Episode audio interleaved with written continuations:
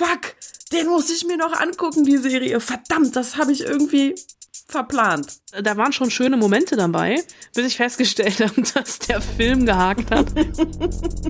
Du hast mich gekriegt. Ich guck's mir mal an. Einfach nur angucken. Okay, darf ich jetzt dazu noch was sagen? Ausnahmsweise. It's Fritz. Die Spoil-Susen. Eine Fritz-Seehilfe. Mit Anna Wollner und Celine Güngler. Never, rarely, sometimes, always. Never, rarely, sometimes, always. Never, rarely, sometimes, always. Ich versuche mir gerade die richtige Reihenfolge zu merken von diesem Titel, von diesem Filmtitel. Ey, wie kann man einem Film so einen komplizierten Titel geben, Anna? Was ist denn das? Das ist, ähm, die, der komplizierte Titel wird im Film nicht gerecht, weil diesen Film, den soll einfach jeder sehen und auf, nicht auf Deutsch. Ich hab's, ähm, der deutsche Titel ist niemals, selten, manchmal immer. Und du glaubst nicht, wie oft ich jetzt, als ich mich nochmal mit diesem Film beschäftigt habe, äh, schon lief schon auf der Berlinale, wirklich im Kopf, also ich da gesessen habe und im Kopf gedacht habe, okay, also nie, niemals, dann kommt selten, die nächste Abstufung ist manchmal und dann kommt immer. Ich, ich, es hat mich wahnsinnig gemacht, aber das ist tatsächlich, also der, der Titel passt einfach, ja, wie Arsch auf einmal auf diesen Film und das ist so eine zentrale Schlüsselszene. Komme ich später noch Ja, Moment. zu. Ja, ich wollte gerade sagen, jetzt, jetzt spoil doch nicht. Nein, um Gottes Willen. Aber ich wollte einfach nur noch mal sagen, also von diesem Titel nicht abschrecken lassen. Ja, ich verstehe ja auch, woher der kommt und so, das erklärst du ja gleich, aber ey, trotzdem, wow. Also da finde ich, äh, Gott, du kannst ein Arsch sein. Oder das letzte Wort äh, sehr viel eingängiger, muss ich sagen. Äh, und diese Dinge kommen auch in dieser Folge Spoil Susan vor. Also wir reden nicht nur über never, rarely, sometimes always. Ähm, und wir reden auch über Raised by Wolves mit Travis Fimmel. Wo wir auch immer noch klären müssen, ob der Fimmel oder Fimmel heißt. Denn wir wissen ja alle, nichts reimt sich auf Fimmel, ne? Anna, lachen, es war ein Witz. Himmel? Dein Partner hat dich bedroht oder dir Angst gemacht. Niemals, selten, manchmal, immer. Ähm, selten. Okay. Dein Partner hat dich geschlagen, geohrfeigt oder dir körperlich wehgetan. Niemals, selten, manchmal, immer. Okay, also jetzt habe ich lang genug geübt und sie hat es ja jetzt noch zweimal gesagt. Niemals, selten, manchmal, immer. Never, rarely, sometimes, always. Ein Film ab sofort im Kino äh, und der Filmtitel sind offenbar Antwortmöglichkeiten. Ja, und es sind nicht irgendwelche Antwortmöglichkeiten, sondern also dies, das, was wir gerade gehört haben, ist wirklich, ähm, ich kann es nicht anders sagen, so ein bisschen die Schlüsselszene des Films und natürlich auch der titelstiftende Moment ähm, de, des Films. Und es ist auch ein Film, äh, also ein Moment in dem Film, der wirklich unter die Haut geht. Ähm, der lief auf der Berlinale im Wettbewerb. Das heißt, ich habe den im Februar gesehen und habe diese Szene immer noch ganz, ganz prägnant vor Augen. Denn da stellt eine Sozialarbeiterin und medizi- medizinische Beraterin, die bei Planned Parenthood arbeitet, ähm, der jungen Autumn eben diese Antwortmöglichkeiten zur Verfügung auf Fragen, die wirklich total hart sind, die persönlich sind und die wirklich auch ans Eingemachte gehen. Das sind nämlich Fragen zu ihren sexuellen Kontakten und zu sexuellen Gewalterfahrungen. Und ähm, Autumn versucht das irgendwie wahrheitsmäßig äh, zu beantworten. Und da kommen dann halt so Sachen raus wie, also ist 17, äh, sie hat bisher mit sechs Jungen geschlafen, aber nicht mit allen freiwillig. Und sie hat halt auch unter diesen sexuellen Erfahrungen ähm, Gewalt erfahren nochmal. Und ähm, ihr ist es aber irgendwie, sie nimmt das halt mit so einem Schulterzucken hin. Und Autumn, ähm, die lernen wir kennen in der ersten Szene des Films. Da steht sie auf äh, der Bühne ihrer Highschool bei so einem Talentwettbewerb und singt. Und sie singt halt wirklich gut. Aber irgendjemand aus dem Publikum, äh, ein Junge, mit dem sie Sex hatte, wie sich dann später herausstellt, ruft irgendwie, wirft ihr Schlampe an den Kopf und alle lachen. Und ähm, alle nehmen das aber irgendwie so als, als normal und gegeben hin. Und auch ähm, ihr Vater gibt ihr nicht die Anerkennung, die sie eigentlich verdient hat. Und diesem Jungen, der Schlampe gerufen hat, dem kippt sie fünf Minuten später auch ähm, im, im Restaurant, wo sie eigentlich abends mit ihrer Familie essen gehen will, ähm, ein, ein Glas Wasser ins Gesicht. Und äh, Autumn ist schwanger, ungewollt. Ähm, wer der Vater ist, das kommt nie so richtig raus. Also einer der sechs Jungen, mit denen sie geschlafen hat. Und zusammen mit ihrer Cousine Skylar fährt sie, nachdem sie erst bei so einer Beratungsstelle bei sich in der Stadt war und schon bei dieser Beratungsstelle, da sind mir irgendwie die Fußnägel zusammengerollt. Das sind irgendwie alte Frauen in in selbstgestrickten Wollpullis, die diese Untersuchung gemacht hat, also das erste Ultraschall mit ihr und ähm, die Schwangerschaft als das Beste, was Autumn hätte passieren können, anpreist und sie auch eiskalt belügt. Ihr sagt, sie ist in der zwölften Woche, obwohl sie eigentlich erst in der achten Woche ist, damit sie das Kind nicht abtreiben kann. Und Autumn hat aber trotzdem, also sie, sie will kein Kind und sie fährt mit ihrer Cousine zusammen nach New York, um eben bei Planned Parenthood abzutreiben.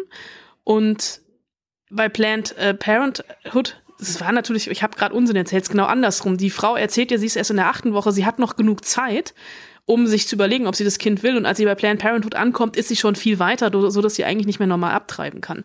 Und es ist einfach, also so ein Film, also die, diese Reise der, der, der, der beiden Mädels von Autumn und, und Skylar nach New York, das ist so ein beklemmender und realistisch genau beobachteter Film, weil es auch also nicht nur um die Abtreibung geht und auch diese, dieser Moment, wo, wo, wo Autumn dann bei Planned Parenthood sitzt und mit dieser Frau redet und auch der Moment der Abtreibung, den wir auch wirklich sehen, beziehungsweise immer so angedeutet sehen, das ist total realistisch, es ist genau beobachtet und es passiert ganz, ganz viel über die Frauen äh, zwischen den beiden Mädels. Und der Film erzählt halt auch einfach, wie, die, wie diese beiden Mädchen, ähm, die diese Odyssee machen, von Männern wahrgenommen und von Männern behandelt werden. Es sind so ganz, ganz viele Zwischentöne, die ähm, einfach belästigt werden, äh, immer wieder und das aber so als gegeben hinnehmen und ihren in ihrem Leben irgendwie als gegeben hinnehmen und die sich überhaupt nicht wehren. Das fängt irgendwie an mit diesem Schlampenruf an äh, auf der Bühne.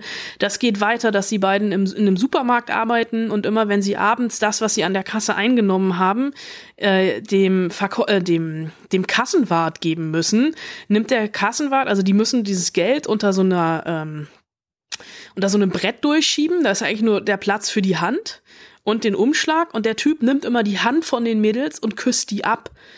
Aber der hat nie um Erlaubnis dafür gefragt. Die machen, die machen das einfach. Und der Film beobachtet in ganz vielen kleinen Momenten, ähm, was das mit den Mädels macht und wie anmaßend und ekelhaft Männer einfach sind. Also beim die sind in New York dann irgendwann beim Bowlen, die haben ähm, auf dem Weg dahin im Greyhound-Bus einen, einen Jungen kennengelernt.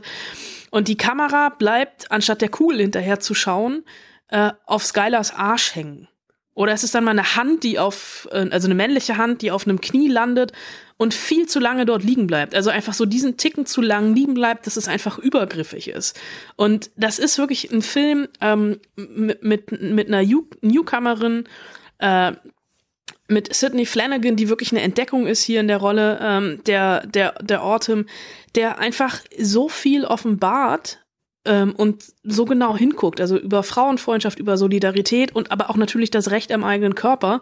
Und gerade in der Zeit, wo in Amerika eine ähm, Supreme Court Richterin nominiert worden ist, die gegen Abtreibung ist, ist dieser Film irgendwie nochmal wie so ein Schlag in die Magengrube und also ein positiver Schlag in, der, in, der, ähm, in die Magengrube.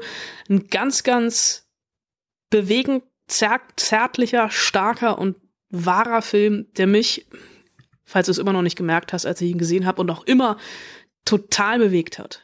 Und weil du gerade gesagt hast, wie ekelhaft Männer sind, muss ich jetzt natürlich an der Stelle sagen, selbstverständlich sind nicht alle Männer auf dieser Welt ekelhaft. Natürlich gibt es auch sehr anständige Männer. Ja, aber auf der anderen Seite kann, glaube ich, also ich schließe dich da jetzt einfach mal mit ein, äh, fast jede Frau von sich behaupten, schon mal sexuelle Übergriffe erlebt zu haben. Ähm, und sei es auch nur verbal.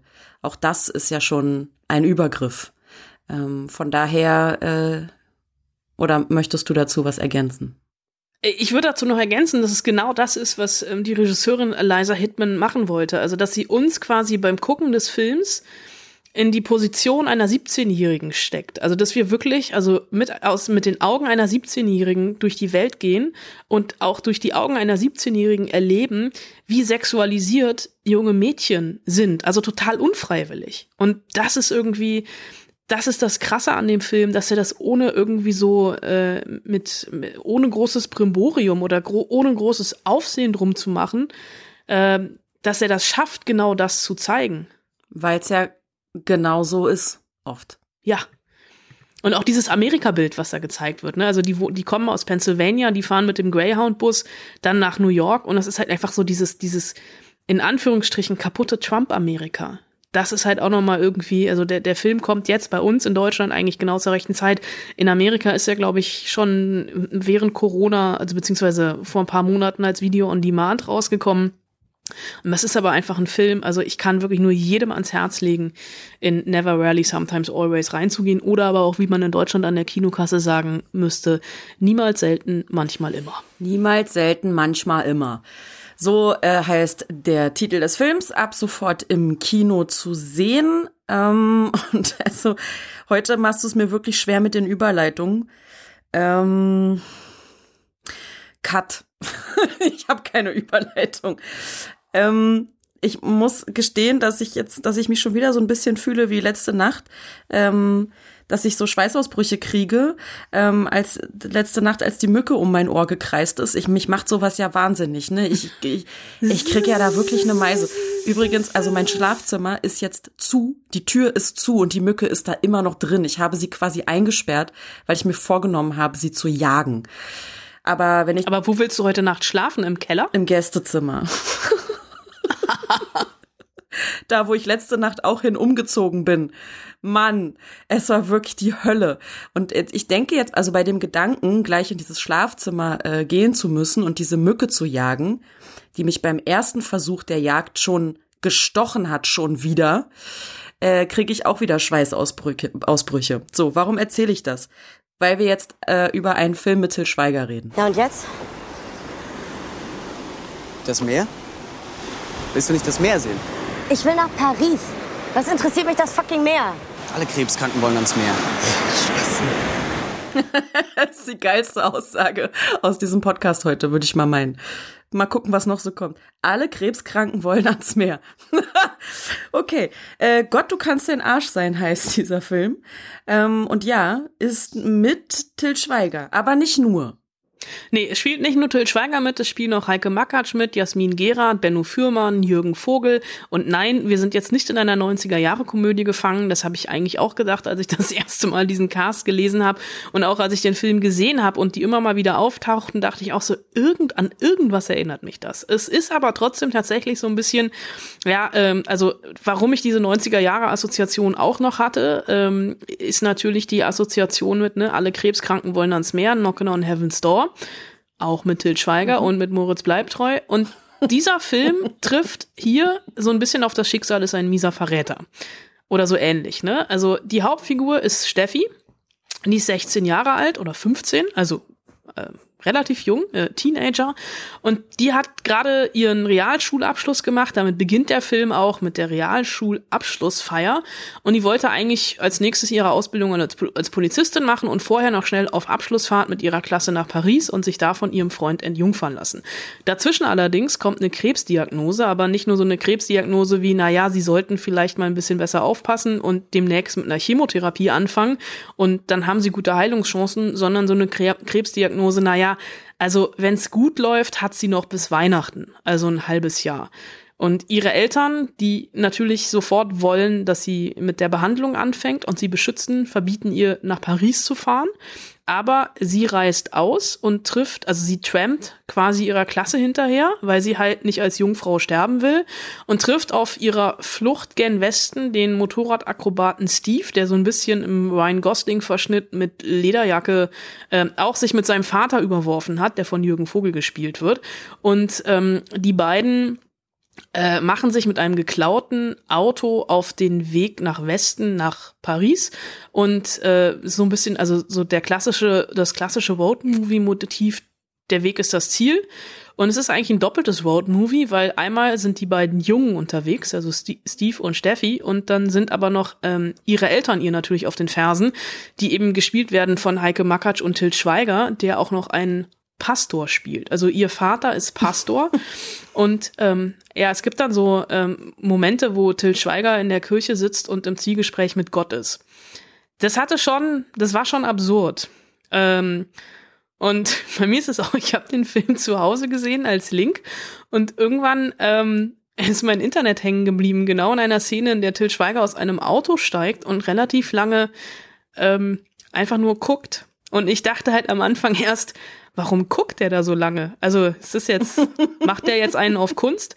Bis ich festgestellt habe, dass der Film gehakt hat. Äh, also äh, ich will, also ich finde ja dieses Til Schweiger-Bashing, ich will, das, will da ja gar nicht mit einsteigen, weil er hier wirklich einfach nur mitgespielt hat. Ähm, der Film, die Regie ist von, von André Erkau. Äh, Tommy Wash, alte Radio Fritz-Legende, hat das Drehbuch geschrieben. Aber es ist, ähm, ja, es ist so ein klassischer, in Anführungsstrichen, Jugendfilm, der auch auf einer wahren Begebenheit basiert. Also ähm, ich, ich glaube, es ist der Vater von Steffi, der das Buch nach ihrem Tod geschrieben hat. Aber äh, es ist so, bei mir ist so ein bisschen der, der, es hat nicht, nicht gefunkt. Also ich war immer mal wieder so ein bisschen raus. Also diese Geschichte der beiden Jugendlichen, die irgendwie gemeinsam sich dann natürlich auch noch annähern, etc. Da waren schon sehr, da waren schon schöne Momente dabei. Und auch irgendwie Heike Makatsch und Till Schweiger als, ähm, als Eltern, das hat auch irgendwie funktioniert. Aber der Film hat einfach, äh, bei so einem Film erwarte ich eigentlich, dass ich am Ende irgendwie total aufgelöst da sitze und Rotz und Wasser geheult habe, so wie ich es bei Das Schicksal ist ein mieser Verräter getan habe. Aber ich habe hier, ich musste vielleicht ein oder zweimal schlucken, aber ich habe kein Taschentuch gebraucht. Und das hat mich so ein bisschen enttäuscht, weil ich hätte gerne geweint, aber ich musste nicht. Vielleicht bist du einfach härter geworden. Weißt du? Meinst du? Herz aus nee, aber Stein ich glaube gerade eigentlich sagt man ja, sobald man Kinder hat und es geht irgendwie um sterbende Kinder, ist es ganz schlimm. Aber nee, also Oder- ich, Oder ist es der Schlafmangel? nee, ich habe den Film relativ ausgeruht gesehen, also das kann es auch nicht sein. Ah ja. Also der ist schon charmant Hm. und ich weiß auch, was er will und sowas, aber es ist halt irgendwie, ah, es hat so die vielen Rädchen ineinander haben nicht, der Film hatte ein bisschen Schluck auf an der einen oder anderen Stelle. Deswegen musstest du ja auch nur schlucken und nicht weinen. Fünf Euro in die schlechte Karlauer Kasse. Du, nicht ich. Ja, ja, ich. äh, Ja, ja, ich weiß. Ich glaube, da kommen heute noch ein paar. Alles gut, von dem Geld gehe ich dann am Ende des Jahres essen. Okay. Also, wenn ihr ein, wenn ihr, Ohne dich. ja, ist ja gut. Äh, also, wenn ihr einen äh, Film sehen wollt, der so ein bisschen berührend ist, wo ihr aber durchaus auch geschminkt reingehen könnt, weil euer, eure Schminke dann, liebe Männer, ähm, am Ende nicht äh, äh, verschmiert sein wird, dann äh, guckt euch doch an. Gott, du kannst ein Arsch sein. Äh, ab sofort im Kino. So. Und jetzt ist es halt wirklich witzig. Ich musste so lachen, als ich gesehen habe, worüber wir jetzt reden. Ähm ich habe nämlich den Trailer gesehen zu der Serie und tatsächlich im also ein Fernsehtrailer, also so richtig linear. Ich habe Fernsehen geguckt, ferngeguckt und habe Werbung gesehen. Ja, diese Werbepausen, vielleicht erinnert ihr euch, ist so manchmal, also relativ häufig bei Sendungen und Filmen und so. So, und da lief der Trailer zu dieser Serie. Unglaublich langer Trailer. Da hat sich Netflix äh, wirklich was äh, richtig, also richtig was kosten lassen. Und ich habe da, als ich den Trailer gesehen habe, sofort für mich beschlossen und auch die Person, mit der ich zusammen wohne, war gleich so, ja, auf gar keinen Fall gucken wir das. Ganz, ganz, ganz, ganz großer Fehler. Und Anna so, fuck, den muss ich mir noch angucken, die Serie. Verdammt, das habe ich irgendwie verplant. Ihr Ehemann konnte in der zweiten Hälfte seines Lebens sexuelle Erleichterung nur noch mit Hilfe von Hackfleisch erlangen. Und Sie möchten diesen Aspekt gerne in die Trauerfeier einfließen lassen? Ihre Mutter hatte einen grünen Daumen und jetzt möchten Sie ihre Reste im eigenen Garten verteilen. Warum nicht? Weil es nicht erlaubt ist. Ihr Vater hat Sie ein Leben lang tyrannisiert und jetzt möchten Sie es ihm heimzahlen. Ach, was soll denn das? Das geht so nicht. Kommen Sie zu uns, vertrauen Sie uns Ihre Geschichten und Ideen an und wir versprechen, wir, Wir geben machen unser das. Bestes. Ja. Das letzte Wort, genau. Man hat es schon gehört. Anke Engelke. Ja, das, das letzte Wort habe an dieser Stelle ich. Ähm, Oh, wow. Und es ist wirklich, also wie man mit einem Trailer, mit einer Marketingkampagne eine Serie, Serie im Vorfeld so kaputt machen kann, wie das letzte Wort, ich verstehe es einfach nicht. Also wirklich, meide diesen Trailer, weil dieser Trailer geht in eine vollkommen falsche Richtung und ich merke gerade selber mit dem O-Ton, den ich, den ich rausgeschnitten habe aus dieser Serie, dass es nochmal, also das ist irgendwie so ein, so ein Kniffkrieg, den die Serie eigentlich überhaupt nicht hat. Ähm, das, was ich, äh, ähm, was mir bei Gott, du kannst ein Arsch sein, an Emotionalität gefehlt hat, hat mich hier vollkommen von den Socken gerissen. Und also das letzte Wort ist eine deutsche Netflix-Produktion und vergiss bitte Dark, vergiss How to Sell Drugs Online, vergiss Biohackers, vergiss einfach alles, was Netflix an deutschen Serien jemals gemacht hat. Und das letzte Wort, das ist einfach, die, diese Serie kommt so, so von hinten rum durchs Auge in die Brust und das, oh, das hat, oh, hab ich geheult. Also die ist tatsächlich schon seit zwei Wochen auf Netflix und es tut mir auch wirklich leid, dass ich sie jetzt erst gesehen habe, aber dafür habe ich sie alle, habe ich die sechs Folgen an zwei Abenden durchgezogen.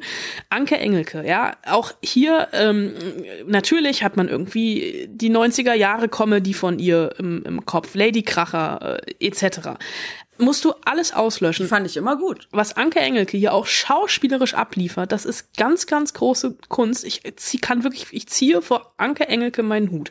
Anke Engelke spielt hier eine Mitfünfzigerin, ähm, äh, die am 25. Hochzeitstag eigentlich gerade äh, mit, mit Freunden und ihrem Mann gefeiert hat, äh, ein, ihm ein Ständchen gesungen hat, in dem sie auch noch singt, wie gut sie ihn kennt und wie, was für ein großer Teil ihres Lebens er ist.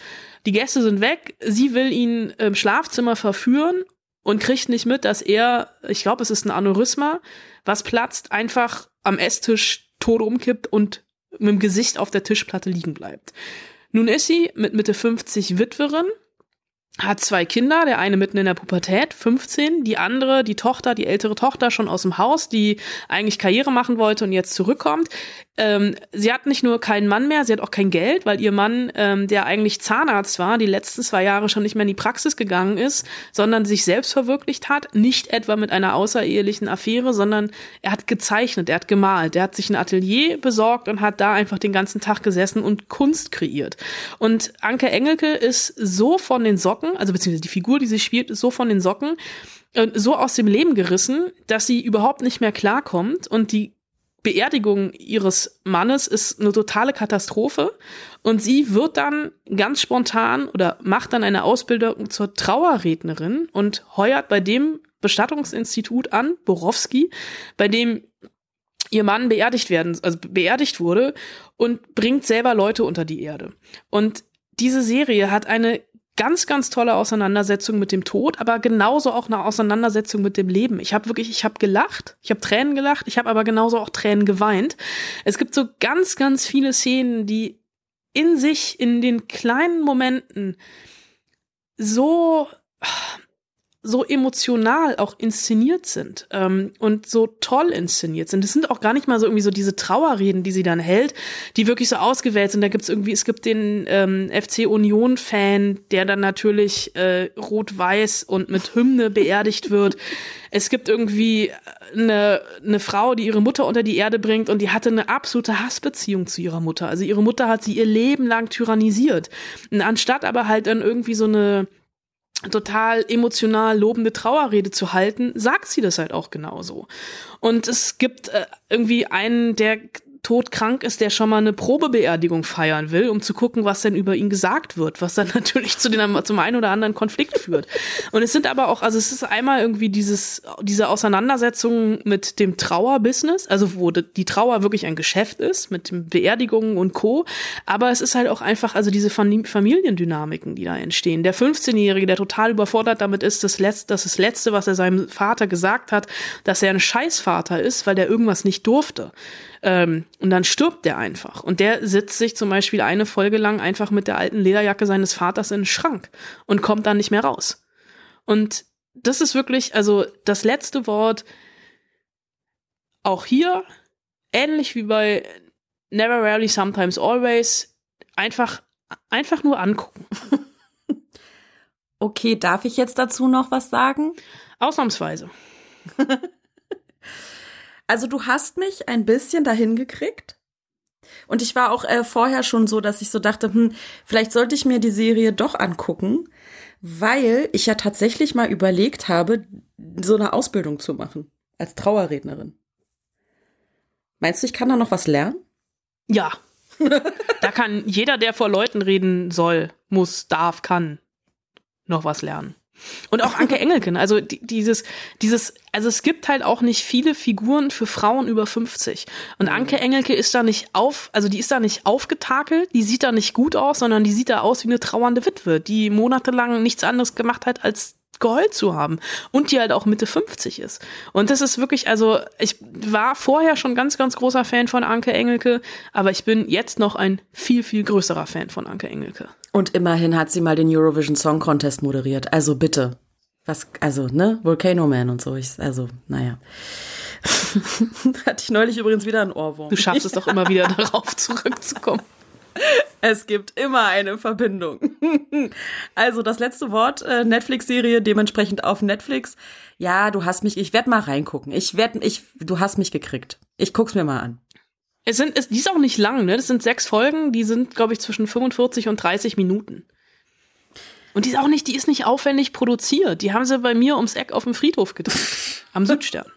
Okay. Ne, vielleicht also ein bisschen Lokalpatriotismus kommt da auch noch durch, aber trotzdem, also das letzte Wort ist jetzt mein letztes Wort. Ja. Guck das letzte Wort. Ja, machen wir Jetzt ja. zahle ich fünf Euro in die Karlauer Kasse. So, aber erstmal muss ich ja eine andere Serie gucken, ne? Und zwar äh, zu Ende. Wobei da kommen immer, da kommen immer nur zwei Folgen pro Woche raus, glaube ich. Ähm, und äh, ich hatte so eine tolle Überleitung, aber die, die mache ich jetzt einfach nicht mehr. Raised by Wolves. Wa- Was wäre denn deine Überleitung gewesen? Wenn die Welt untergeht, dann wird es auch keine TrauerrednerInnen mehr geben, weil dann ist eh alles zu spät. Das stimmt, meine, meine Überleitung wäre jetzt eher was mit Volcano Man gewesen. Ach so, auch schön. So Vulkanlandschaften und so. Da sind doch gar keine Vulkane. Aber Krater. Ja, ja, okay. Diese Siedlung besteht hier seit Jahren. Sie hätten nur so schnell hierher kommen können, wenn sie in einem kleinen Schiff ohne Lebenserhaltungssysteme gereist wären. Keine lebenden Menschen an Bord, nur gefrorene Embryonen und Roboter. Ein Waisenjunge, der in einem leeren Land aufwächst. Raised by Wolves. Klingt jetzt erstmal wie so eine Abenteuerserie, ist aber tatsächlich was ganz anderes. Möchtest du oder soll ich? Äh, Ich fange mal an und du machst weiter, weil ich glaube, du bist von der Serie begeisterter, als ich es am Ende bin. Äh, Ridley Scott, ja, der Vater von Alien und Blade Runner, der hat äh, diese Serie zumindest als Regisseur in den ersten zwei Folgen gemacht und als Executive Producer äh, mitproduziert und sein Sohn Luke hat, glaube ich, ab Folge drei Regie geführt oder zumindest Folge drei und vier. Und mein, wir wissen das von Ridley, äh, von, von, von Alien und von Blade Runner, dass Ridley Scott ein Herz für Androiden hat. Und in dem Fall lässt er zwei Androiden, nämlich Mutter und Vater, den Planeten, den real existierenden Planeten Kepler 22b neu besiedeln. Nämlich in dem Moment, in dem die Erde selbst in Schutt und Asche liegt, weil sich mehrere Glaubensgemeinschaften äh, oder Religionen gegenseitig die Köpfe eingehauen haben. Und dieser neue Garten Eden, auf dem die Menschheit neu besiedelt werden soll, denn diese Androiden, Eltern, Mutter und Vater sind mit sechs Embryonen unterwegs, ist relativ grau und karg, also äh, eine Wüstenlandschaft und das war meine Assoziation zu Volcano Man. Und diese Serie stellt für mich äh, so ein bisschen die Frage, ob Androiden die besseren Menschen sind, ob Androiden eventuell auch die besseren Eltern sind und ähm, warum Travis Fimmel hot ist, Celine, das musst du mir jetzt beantworten. Okay, also ich gebe zu, in der Serie äh, nicht so sehr, aber in äh, Vikings, also entschuldige mal, also gerade so die ersten zwei, drei Staffeln, Travis Fimmel, meine Fresse. Also, was soll ich dir da erklären? Das muss man entweder fühlen oder man fühlt's halt nicht, dann hat man halt ein Herz aus Stein. Ich fühl's halt nicht, aber ich habe halt auch ein Herz aus Stein. Ja, du weinst ja schließlich auch bei manchen Filmen einfach nicht. Aber hast du die Serie gefühlt? Ich weiß halt nicht so richtig, ich habe jetzt vier Folgen geguckt und ich weiß nicht so richtig, wo diese Serie hin will. Das ist so ein bisschen, mein Problem. Man hat auf der einen Seite dieses, ähm, was macht es mit Kindern, wenn sie von, naja, mehr oder weniger emotionslosen Robotern erzogen werden? Was fehlt menschlichen Wesen, wenn sie nur mit Robotern zusammenhängen? Ähm, das ist so das eine Thema. Das andere Thema hast du neulich, ähm, oder hast du es auch gesagt, ob Androiden die besseren Menschen sind tatsächlich, weil sie sehr viel rationaler denken. Also denken in Anführungsstrichen. Ähm, und auf der anderen Seite gibt's aber eben auch dieses, mh, diese, diese, diese Glaubenskrieg-Geschichte. Es gibt halt das wird, glaube ich, auch in der ersten Folge gleich gesagt, also kein Spoiler. Äh, es gibt halt die Atheisten, die halt sehr rational sind und äh, nicht an irgendwelche religiösen Hirngespinste, nenne ich jetzt mal, äh, glauben. Und dann gibt's halt diese Menschen, die halt an diesen einen Gott glauben und irgendwie alles hat eine Bestimmung und auch da, da auch das ist ein spannendes Thema und auch das wird relativ gut erklärt und ich kann das alles nachvollziehen. Was ich auch sehr mag, sind, dass, was ich auch sehr mag, ist, dass es immer wieder Rückblenden gibt. Ähm, quasi was damals geschah, also wie es überhaupt dazu gekommen ist, ähm, dass Menschen sich einen anderen Planeten suchen müssen. Aber das ist halt so viel. Also es ist halt so wahnsinnig viel und ich weiß nicht genau, wo die Serie hin will, aber sie hat mich halt irgendwie gekriegt, so dass ich weiter gucken möchte. Ich will jetzt wissen, wo diese Serie hin will, aber ich befürchte, ich bin ja eher auf der dunklen Seite der Macht, ich befürchte, dass ich sehr enttäuscht sein werde. Also ich finde, was ich, was man dieser Serie wirklich zugutehalten muss, ist, ich finde, die sieht unglaublich gut aus, also vom Look her. Und ich habe auch, also ich habe auch so ein bisschen ein Herz für dieses Andro Androidenpaar, die ja so ein bisschen aussehen wie Barbie und Ken. Und die Mutter ist schon so ein bisschen geil, ne? Also erstmal, äh, also von wegen, dass Androiden emotionslos sind. Sie hat ja, sie zeigt ja in der ersten Folge schon Emotionen. Also wenn man sich mal diesen Geburtsmoment ähm, der Kinder anguckt, äh, die dann aus dieser, also die haben halt äh, zwölf, also beziehungsweise nur sechs überleben, ähm, Embryonen dabei, menschliche Embryonen, die ähm, geboren werden, in denen die aus so einer Geleeartigen Masse rauspulen also, Fun Fact, Geburten laufen nicht so ab. Ähm, und das sechste atmet nicht selbstständig. Und eigentlich, also das Protokoll beziehungsweise die Programmierung der Androiden sagt, dass die anderen, ähm, dass die anderen Embryonen, das, also die, die schon geborenen Kinder, das Letzte, was nicht ein, allein, alleine überlebensfähig ist, an die verfüttert werden soll. Und der Vater sagt auch, wir machen das. Und die Mutter sagt aber, nee, legt ihn an die Brust und haucht ihm Leben ein. Und dieser Embryo Campion ist ja auch der, der einzige Mensch, der tatsächlich überlebt. Die anderen gehen ja dann irgendwie noch drauf, weil sie irgendwie zu blöd sind, einem Loch auszuweichen oder sowas. Und oder beziehungsweise von dieser mysteriösen Krankheit ausgerottet werden. Und diese, also die Mutter, die wirkt, die wird ja auch zur Furie, ne? Also die, die, die kann ja auch ähm, fliegen, die ist da so ein Terminator-ähnliches Wesen mit so einem Hauch von Metropolis und wenn die dich böse anguckt, fliegt dir dein Kopf weg. Mhm. Ähm, hat diesen unglaublich furchteinflößenden Blick, aber trotzdem ein reaktionsloses Gesicht. Und ich finde irgendwie, also die hat schon, also da hat der Begriff der Helikoptermutter schon eine vollkommen neue Bedeutung bekommen. Und was ich auch relativ spannend finde, ist, äh, die hat relativ lange, also ähm, der Name ist Lamia und das ist in der griechischen Mythologie die Geliebte von Zeus, also mit Schlangenhaupt, mhm. die die Kinder der anderen Mütter getötet, gehäutet und zerstückelt und gegessen hat. Und ich finde sie tatsächlich die spannendste Figur und es wird ja dann irgendwann, wenn Travis Fimmel auftaucht, hot or not, ähm, wird das zu so einem Kolonialistendrama, also zu einem, die wollen sich das schon bewirtschaftete Land des Planetens holen, was sie aber gar nicht bewirtschaftet haben und wo dann ja auch Campion und so ein Zwiespalt kommt. Aber mir das ist das irgendwie ja. auch. Ich habe zweieinhalb Folgen gesehen. Ich habe jetzt auch, ich hatte die ersten zwei Folgen gesehen, habe dann jetzt gestern irgendwie noch mal eine halbe Folge geguckt, aber irgendwann auch gedacht, oh nee, irgendwie ist die Luft raus. Und das finde ich ein bisschen schade. Ja, es ist halt zwischendurch passieren dann wieder so Dinge, wo ich so denke, oh, jetzt da machen sie jetzt aber was Großes draus. Und dann passiert es nicht. Und ich habe halt, wie gesagt, die Hoffnung, dass es noch passiert, dass halt die, da gibt's ja doch so ein paar lose Enden, die man sehr schön zusammenführen könnte. Ich hoffe, das passiert, aber wie gesagt, ich glaube, ich werde enttäuscht sein am Ende der Staffel. Ne, dann machen wir doch einfach einen Deal. Du guckst weiter, ich nicht und du sagst Mhm. mir dann, wie es war. Okay, wie viele Folgen gibt's denn eigentlich? Ich glaube zehn und ich glaube, es kann sogar sein, dass die zweite Staffel schon bestellt wurde. Oha. Aber nagel mich da jetzt bitte nicht drauf fest. Nee, mache ich nicht. Danke. Also, Raised by Wolves ähm, läuft im linearen Fernsehen, ähm, im Pay-TV auf TNT oder ihr habt Sky Ticket, da findet ihr es auch. Ich also ja, aber alles, was Anna gesagt hat, plus das, was ich gesagt habe. Also wir sind uns da, glaube ich, relativ einig, nur dass ich, glaube ich, der größere Sci-Fi-Fan bin und deswegen halt einfach vielleicht einen Ticken länger dranbleibe als Anna. Also ein historischer Tag, dass wir uns einig sind, den muss ich mir fett im Kalender anstreichen.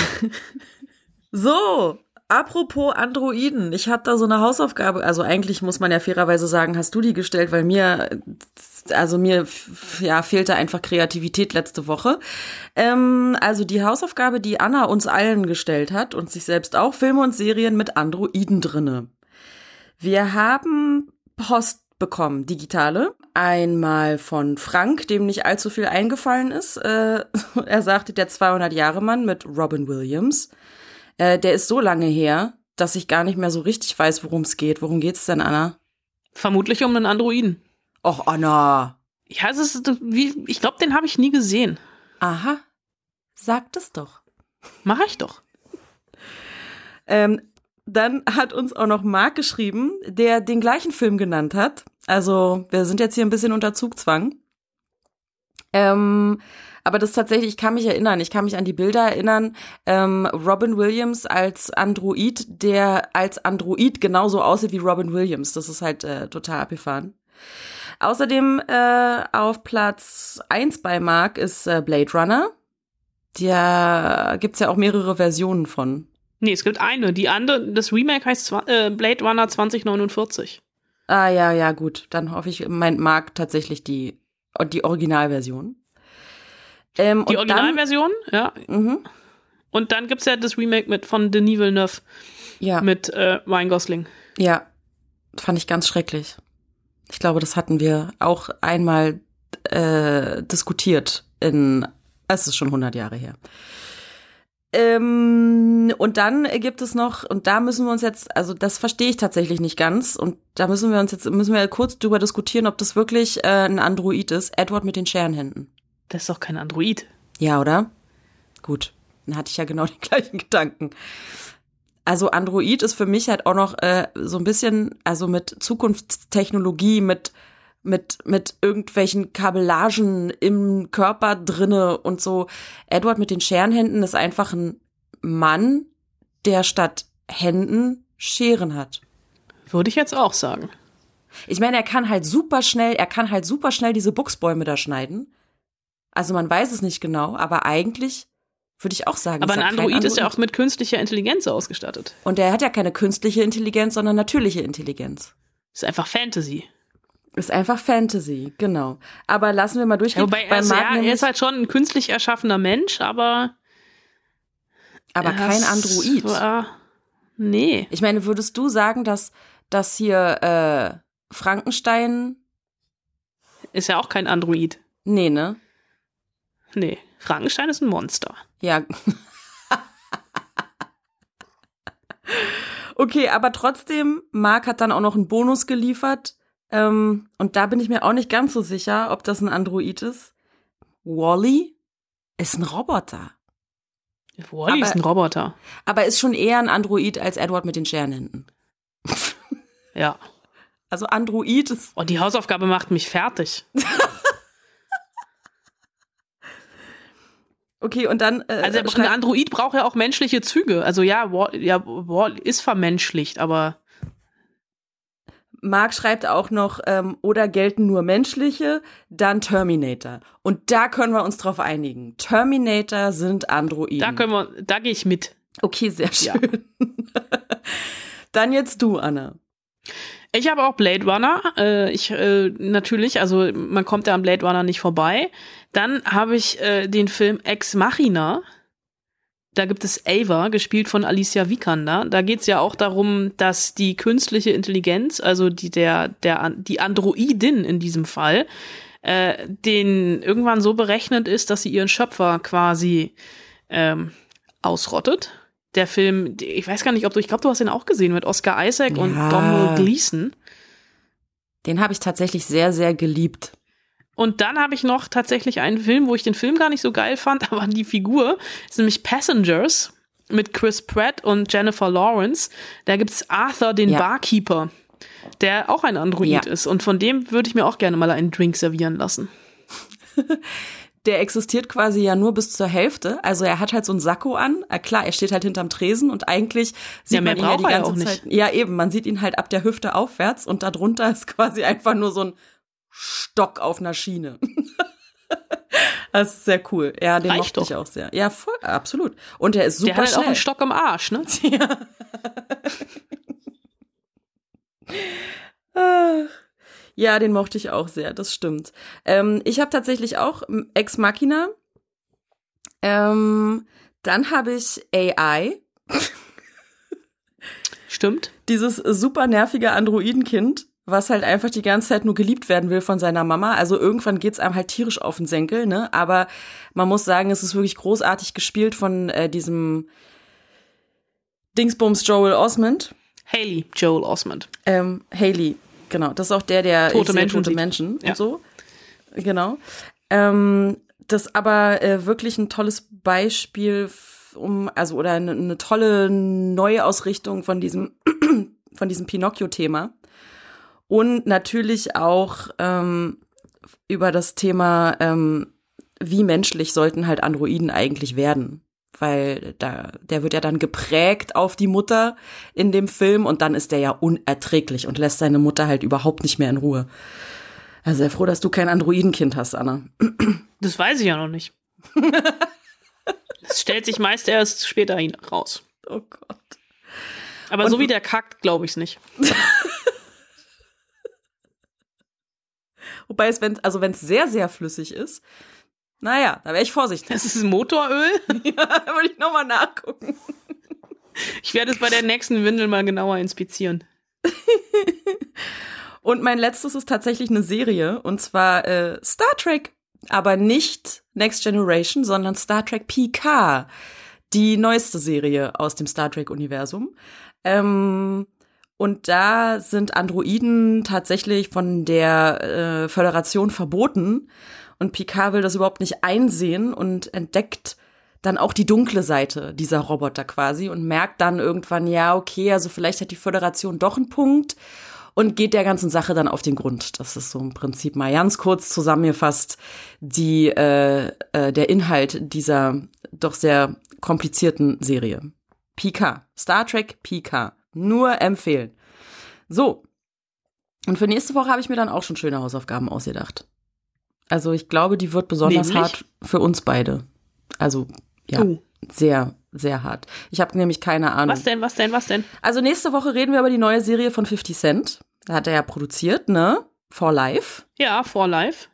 Und deshalb ist meine Hausaufgabe für nächste Woche Filme und Serien mit Rappern drinne oder, oder von Rappern gemacht. Genau mein Spezialgebiet. Ja, meins auch. Krieg ich hin. Ja, cool. Äh, ich wahrscheinlich nicht. Schreibt uns ähm, an spoilsusen.fritz.de. Die äh, Challenge ist quasi accepted und ähm, äh, ähm, es ist eröffnet. Das äh, große Spiel der Hausaufgabe. Spoilsusen.fritz.de ist die Adresse äh, und darüber reden wir dann nächste Woche auch. Über die Serie For Life. Außerdem über Miller Meets Moses. Möchtest du noch was dazu sagen, Anna? Nö, das mache ich nächste Woche. Na gut, dann äh, reden wir einfach nächste Woche über die Dinge, die da so kommen. Was hältst du davon? Finde ich eine gute Idee. Du bist schon wieder abgelenkt, ne? Ja, vielleicht reden wir nächste Woche auch nochmal über die Verdauung des, meines Sohnes. Das zieht sich so ein bisschen als roter Faden durch die Spoilsusen der letzten Wochen. Ich werde mir, ich werd mir mal was überlegen. Oder hast du jetzt Angst, dass es So ein bisschen. Android ist? Naja, ich werde ich werd gleich mal nachgucken gehen. Geh mal nachgucken und äh, wir freuen uns dann auf den Bericht nächste Woche. Wenn euch diese Folge gefallen hat, dann äh, sagt's gerne weiter, lasst ein Like da, einen Daumen äh, und dann hören wir uns nächste Woche einfach wieder. Liebe Grüße, eure Spoil-Susan. Viel Spaß, wo äh, da, wo immer ihr auch Filme und Serien guckt. Meistens zu Hause auf dem Sofa, so traurig es ist.